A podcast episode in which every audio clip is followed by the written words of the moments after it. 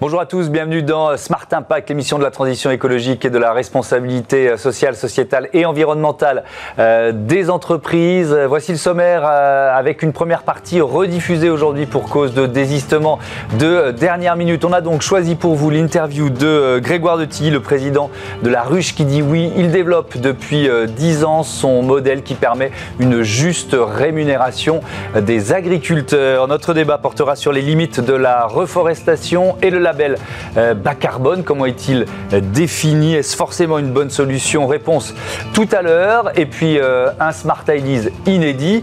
lui, je recevrai Bertrand Mathieu, le cofondateur de VETED, une place de marché pour aider les entreprises et les collectivités qui veulent décarboner et relocaliser leur activité. Voilà, trois thèmes, 30 minutes pour les développer. C'est Smart Impact tout de suite.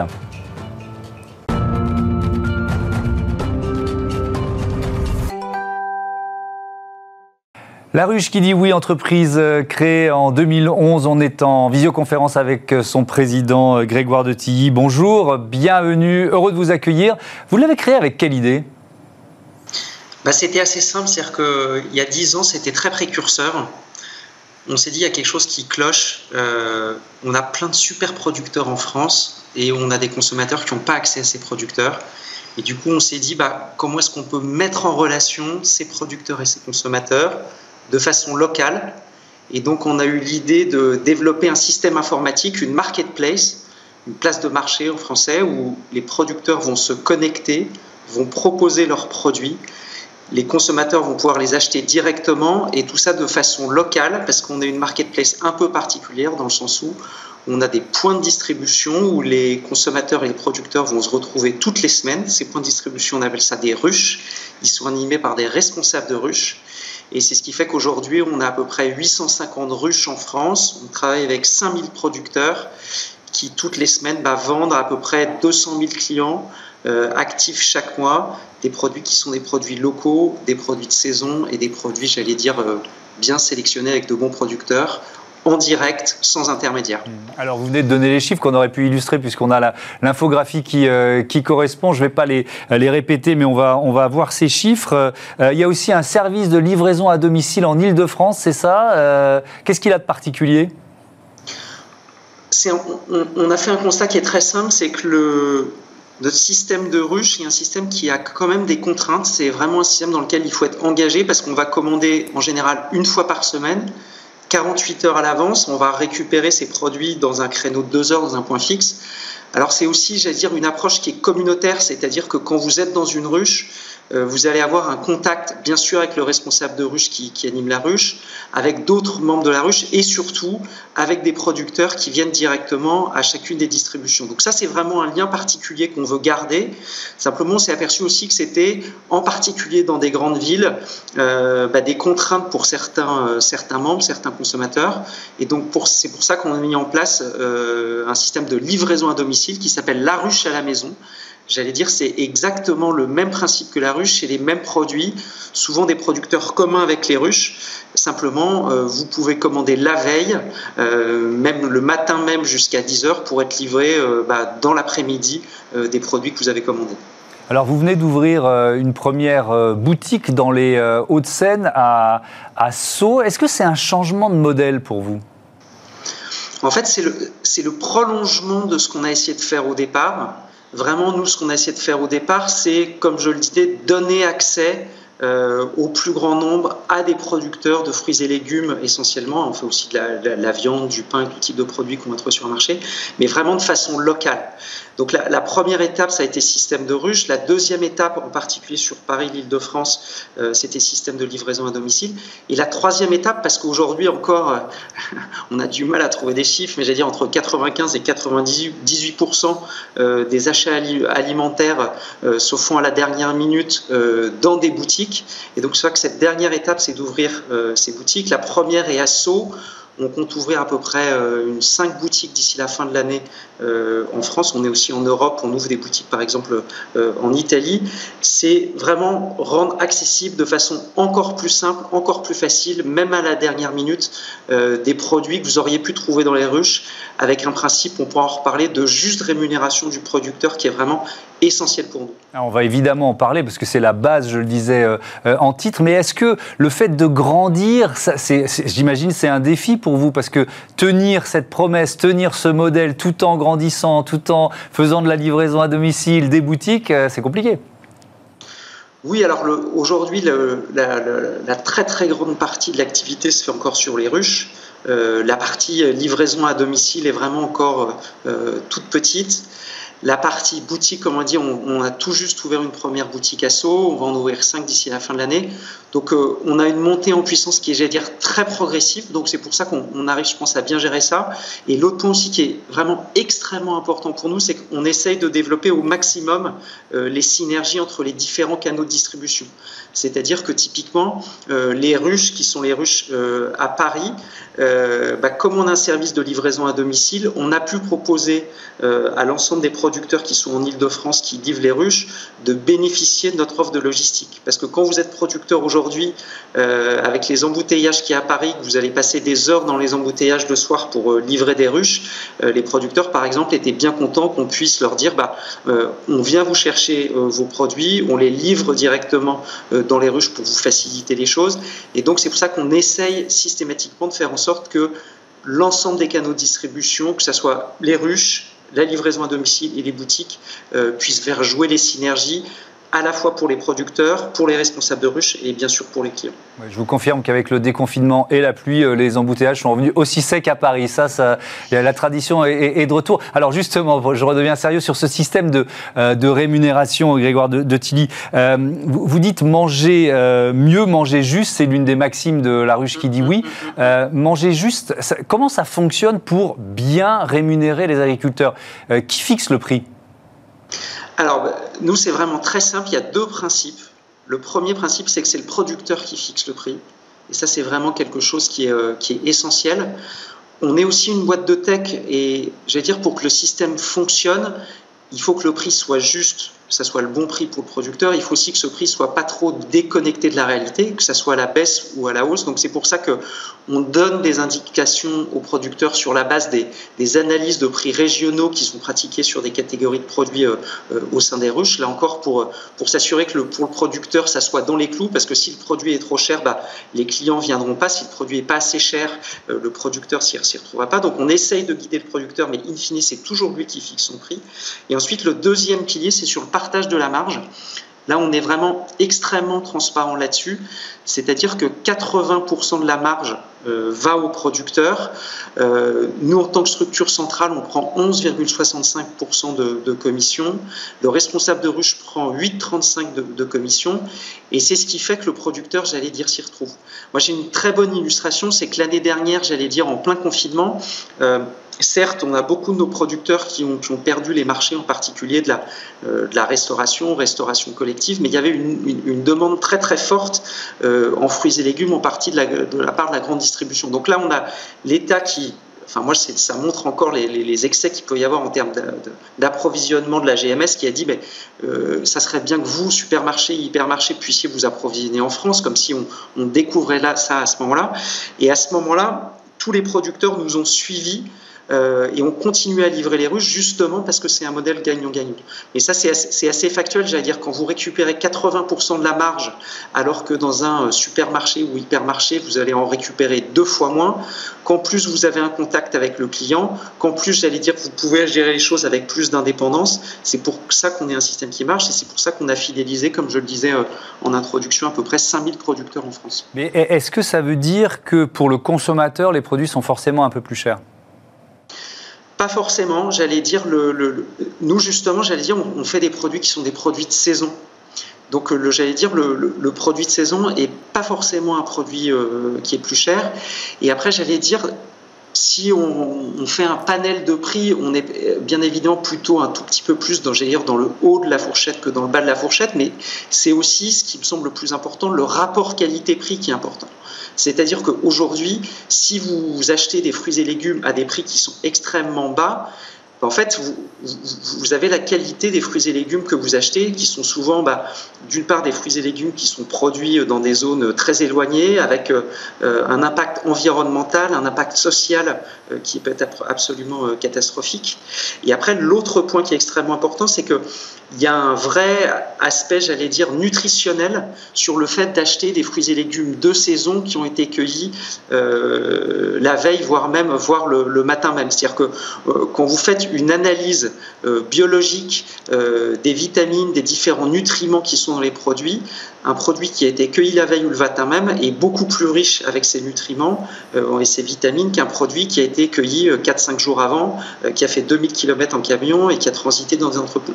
Donc là encore, c'est peut-être, j'allais dire, de façon faciale sur le papier, avec des panels un tout petit peu plus cher, mais in fine, vous avez aussi une qualité qui n'est pas uniquement une qualité gustative, qui est vraiment une qualité nutritionnelle euh, qui est beaucoup plus importante. Et ça, je pense que c'est clé. Et après, euh, le point aussi, c'est que en faisant ça, à votre niveau, bah, vous pouvez avoir un impact local.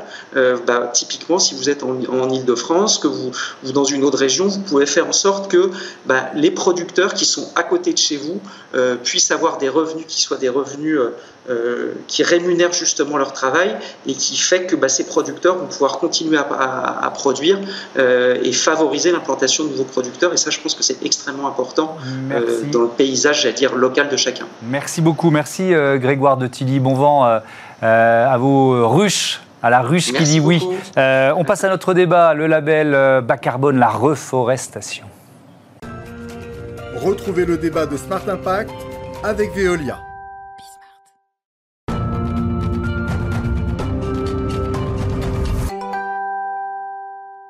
On ouvre le débat de Smart Impact consacré au label bas carbone et aux limites de la euh, reforestation. Pour en parler euh, en visioconférence avec nous, Alain Carsanti, économiste et chercheur euh, au CIRAD, département environnement et société. Bonjour, est-ce que vous m'entendez bien? Oui, bonjour, je vous entends parfaitement. La liaison est bonne. Et puis au téléphone, Olivier Picard, qui est directeur du Centre régional de la propriété forestière Occitanie. Bonjour Olivier Picard. Bonjour Thomas Hugues? Bonjour, Monsieur Carpentier.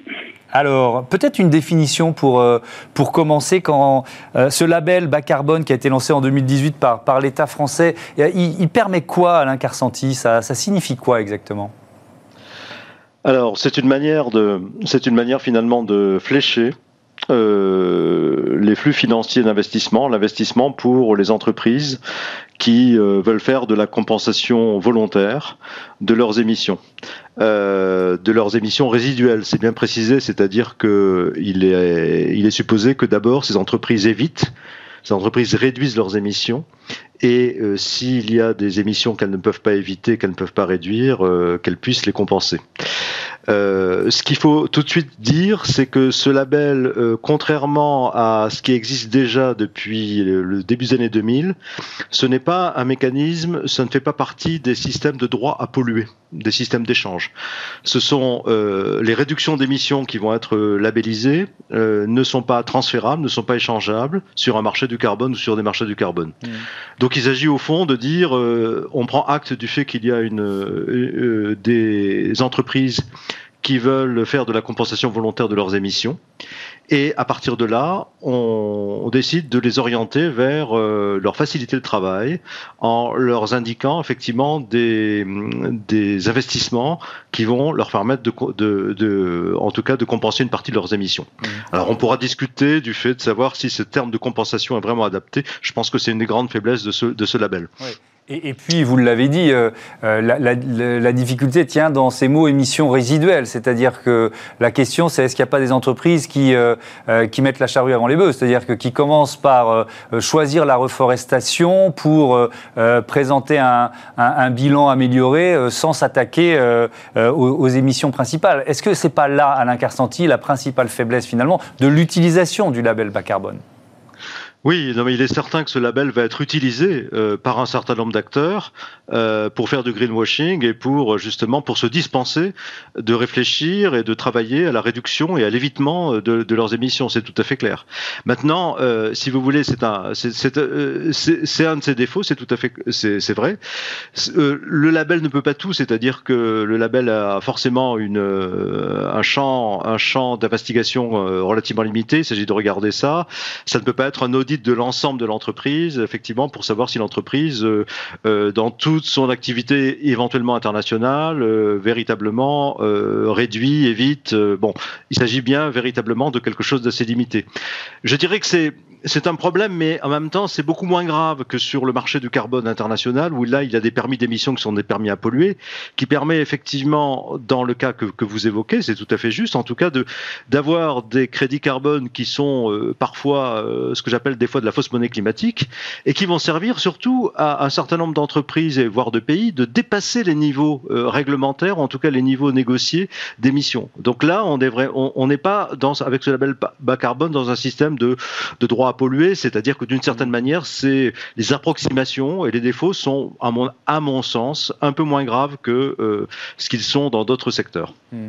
Alors, j'ai eu envie d'ouvrir ce débat parce que depuis le début de la saison dans, euh, euh, dans cette émission, dans Smart Impact, il y a de nombreux invités qui mettent en avant justement leur action, leur programme en, en matière de reforestation. Ça ne veut pas dire qu'il n'y a pas d'autres actions préalables, mais en tout cas, c'est vraiment un discours récurrent. Je me suis dit, mais est-ce qu'il y a suffisamment d'arbres à planter tout simplement? Euh, Olivier Picard, est-ce qu'on sait justement, euh, peut-être dans votre région en Occitanie, combien d'arbres ont été plantés depuis 2018 euh, avec ce système, avec ce label bas carbone?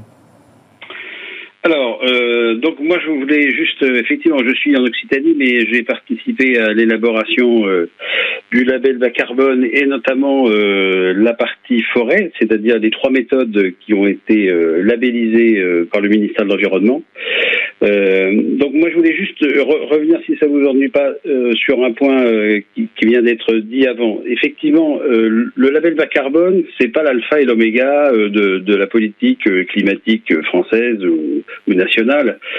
Pour moi, ça fait partie d'un outil, d'un nouvel outil euh, utile, euh, notamment dans le cadre de la transition euh, des bonnes pratiques, notamment pour nous en, forêt. Pour nous, c'est aussi un, un outil d'ouverture du système forestier sur le monde de l'entreprise mais aussi des collectivités et de montrer l'intérêt et, et, le rôle de la forêt et, et du bois vis-à-vis du climat. Hein, c'est quand même aujourd'hui un, un, puits, euh, un puits de carbone dans la mesure où, où finalement on ne récolte pas, on, ne retire pas de la forêt euh, l'accroissement. Donc euh, on a bien un système, un système plutôt positif aujourd'hui et le besoin aussi de financer un certain nombre de d'actions forestières pour pour maintenir ce puits forestier dans la mesure où il peut être aussi soumis à, à des problèmes climatiques. Voilà, donc je voulais juste, euh, et, on reviendra, je pense, après dessus. Euh, alors, je peux dire qu'aujourd'hui, au niveau national, euh, on est sur à peu près une centaine de projets qui ont été déposés, ce qui représente à peu près 150 000 tonnes de CO2 sur 30 ans qui sont qui viennent d'être labellisés. Donc ces centaines de projets, c'est à peu près des projets en, moyenne de, entre 5 et, et 10 hectares. Euh, donc vous plantez 1000 arbres à l'hectare, euh, donc ça fait euh, ça fait à peu près euh, quelques quelques petits millions d'arbres qui ont été plantés au niveau national. Voilà. Et ils sont relativement bien répartis sur tout le sur tout le sur tout le domaine national.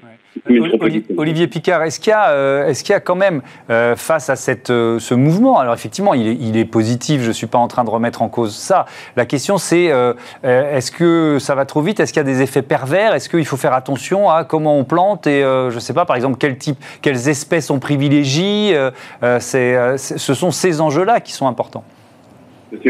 Aujourd'hui, je pense que le label bas carbone, grâce aux méthodes qui sont labellisées, et ces méthodes-là, c'est alors nous, nous sommes, nous avons été promoteurs des, premières méthodes, mais il y a, d'autres acteurs forestiers qui, sont en train de proposer d'autres méthodes d'évitement de coupe rase, de, de systèmes irréguliers, voire maintenant, nous, on vient de déposer une, nouvelle méthode sur le pain d'Alep adaptée à la forêt méditerranéenne. Alors, constitution après incendie, par exemple.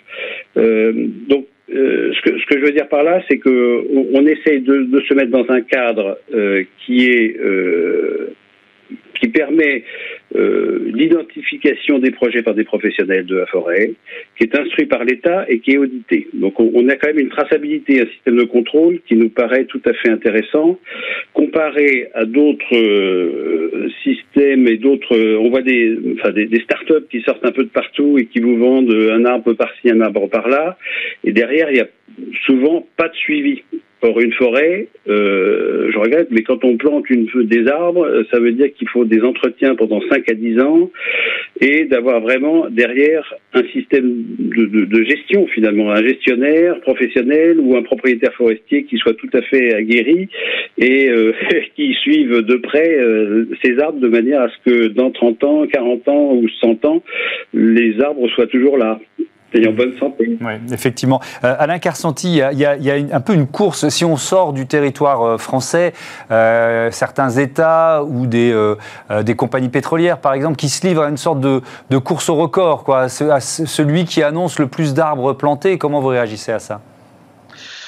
Oui, alors là, on est devant une sorte d'effet pervers, euh, qui est très très très lié à la communication. Bon, disons que globalement, euh, là, on rentre dans le domaine véritablement euh, de la fabrication de crédits carbone, qui sont euh, des actifs financiers transférables sur des marchés carbone, qui servent effectivement dans le cadre d'engagement de, volontaire des entreprises, et qui là, effectivement, souvent masquent des contradictions dans la politique des entreprises. C'est-à-dire que, notamment les pétroliers, aujourd'hui, c'est très clair que euh, le IA vient de sortir un rapport que, vous avez, que tout le monde, certainement, vous avez commenté sur votre antenne, qui effectivement demande qu'on renonce euh, dès aujourd'hui à l'exploration de nouvelles, euh, finalement, de, de, de nouveaux gisements d'hydrocarbures. Mmh. Et c'est bien pour ne pas renoncer à, ces, à, finalement à ces explorations qu'aujourd'hui un certain nombre de grandes compagnies finalement mettent, se lancent dans des, dans des plantations d'arbres à, grande échelle qui en plus euh, risque d'avoir des effets pervers puisque euh, premièrement ça ne peut pas compenser les émissions. Les seules émissions euh, neutres ce sont celles effectivement qu'on n'émettra pas.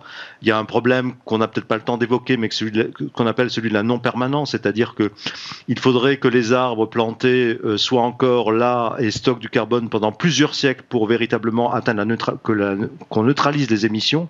En fait c'est une garantie qu'on ne peut jamais offrir donc c'est un problème absolument récurrent et, qui donc de toute façon est absolument euh, qu'on ne peut pas résoudre dans le cadre des avec les forêts ou avec effectivement l'agriculture. Et euh, l'autre problème, c'est que euh, la plupart du temps, comme ces entreprises veulent faire de la compensation rapide, puisqu'elles émettent tout de suite, et il faut ensuite démontrer qu'on va compenser ces émissions, elles choisissent effectivement des arbres à croissance rapide qui peuvent avoir des effets en termes de biodiversité ou en termes d'impact sur les sols ou les nappes phréatiques, effectivement, qui peuvent être très mauvais et très négatifs.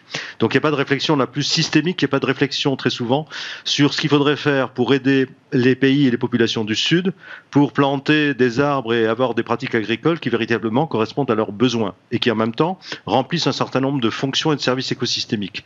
Parce que le problème, c'est que jouer tout sur le carbone, c'est aussi très souvent risquer de rentrer en conflit, conflit entre plusieurs services écosystémiques, la séquestration du carbone, la biodiversité, éventuellement la disponibilité de l'eau et d'autres et les besoins des populations. Et ça, c'est effectivement un des problèmes aussi auxquels le label bas carbone n'échappe pas euh, complètement, puisqu'il n'a pas cette espèce de pensée systémique mmh. sur euh, comment euh, investir intelligemment et ne pas chercher forcément à maximiser le carbone, mais essayer au fond de, de, regarder plusieurs aspects. Merci beaucoup, merci Alain Carsanti, merci. Olivier Picard euh, pour ce débat qui était euh, euh, passionnant. On passe à Smart IDs. Smart IDs avec BNP Paribas. Découvrez des entreprises à impact positif.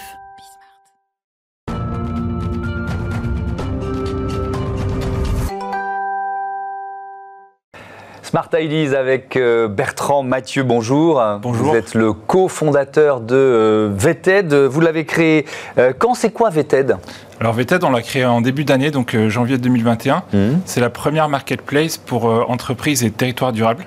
Donc qu'est-ce qu'on entend par durable? En fait, c'est la relocalisation, la décarbonation et la digitalisation. Mmh. Voilà, le constat est très simple, c'est que les entreprises à l'horizon 2050 doivent viser une trajectoire carbone neutre.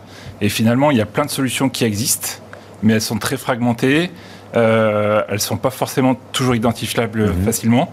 Et donc, en fait, avec notre marketplace, on référence on indexe ces solutions et on permet à n'importe quel acheteur, entreprise ou collectivité, euh, dès lors qu'il souhaite se transformer, il vient sur VTED et il trouve les bonnes solutions. Oui, donc on peut dire quoi les, les, les, experts, les meilleurs experts du durable sont, euh, sont sur la, place de marché, c'est ça? Exactement. Donc on n'est pas là. Comment vous les choisissez les gars? Alors très bonne question. on n'est pas là pour faire du greenwashing parce qu'il y a trop de solutions qui brouillent un peu le marché. Mhm. C'est pour ça qu'on s'appelle VTED. En français, ça veut dire valider, vérifier. Mhm. Donc en fait, on a créé un indice avec trois niveaux où en fait on source euh, les entreprises dans le domaine du digital, du durable ou du local. Mmh. donc ça, on parle de l'indice VTED là. Voilà, on parle de l'indice VTED et en mmh. fait, donc il y a trois niveaux de lecture. C'est pas un label, mais ça apporte en fait à l'acheteur un niveau de lisibilité et de simplicité pour qu'il fasse le bon choix euh, lors de son achat. Mmh.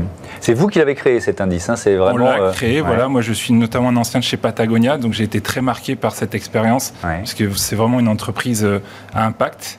Et en fait, ce qu'on veut vraiment apporter, c'est cette crédibilité, cette facilité et montrer qu'en fait, il faut arrêter de parler, il faut juste agir parce que les solutions existent. Alors, vous en êtes au, tout début, évidemment, euh, de, votre euh, développement. Vous avez déjà des premiers euh, clients, parce que vous visez les entreprises, les collectivités aussi. Donc là, on est en contact avec un certain nombre aussi de ministères qui nous aident, l'Élysée, Matignon, aussi bien des grands groupes que des TPE ou des collectivités. On a lancé la V1 de la marketplace donc le 4 mai dernier. On a déjà plus d'une centaine de fournisseurs d'inscrits et en parallèle, on a développé une conseil en fait pour les entreprises et les territoires mhm. qui ne sont pas encore dans le choix de leurs prestataires, mais qui sont dans l'élaboration de leur stratégie de durabilité. Donc nous on les aide finalement à à, se dire voilà où elles en sont et à ce moment-là de pouvoir déterminer quel type de, de prestataires elles ont besoin. Hmm. C'est quoi le modèle économique de Le modèle est très simple. Donc en fait, ce qu'il faut savoir, c'est qu'un fournisseur de solutions durables peut être aussi acheteur. Donc c'est ce qui fait la récurrence. Hmm. Et à l'inverse, un acheteur de solutions n'est pas condamné à être qu'acheteur. Il peut aussi un jour devenir vendeur parce qu'il aura fait évoluer son offre. Donc en fait, le modèle, le fournisseur s'inscrit gratuitement. Euh, et ce sont les acheteurs qui paieront. Ce qu'il faut savoir, c'est qu'il y a à peu près 3,7 millions d'entreprises en France. Euh, et sur le total, on a identifié à peu près 100, 150 000 pardon, entreprises euh, fournisseuses de solutions durables. Mhm. Donc le rapport de force est clairement en faveur de, de celle-ci. Et du coup, ce sont les 3 millions et quelques autres entreprises qui paieront. Mais, mais euh, elles ont vraiment besoin de, de visibilité, ces, ces entreprises ou ces experts du durable? C'est fondamental. En fait, euh, le, la création de VTED, c'est le, constat qu'en fait, que ce soit Google, LinkedIn ou finalement le réseau, mm. trouver un prestataire durable, c'est extrêmement compliqué. C'est une jungle. Euh, finalement, c'est pas c'est pas avec un mot clé, c'est pas l'ami ou c'est pas euh, voilà, c'est pas digne de l'époque. Mm-hmm. Donc en fait, sur le modèle des marketplaces B2C qui marche très bien, nous on simplifie euh, cet acte d'achat et on accélère cette transformation finalement, puisqu'en fait, euh, on identifie de très belles entreprises qui sont relativement jeunes, qui n'ont pas forcément les moyens de se payer un budget référencement euh, sur Google. Et donc, en fait, elles sortent pas forcément dans les résultats. Mhm. elles n'ont pas forcément de gros moyens de communication. et donc, en fait, que ce soit elles ou même des grands groupes qui ont des solutions parfois méconnues, on réunit tout le monde. C'est extrêmement simple, lisible et à un prix euh, extrêmement compétitif. Et on souhaite bon vent à VTED. Merci euh, Bertrand Mathieu. voilà, euh, c'est la fin de cette émission. On se donne rendez-vous demain, 9h, midi, 20h30 sur Bismart, la chaîne des audacieuses et des audacieux. Salut.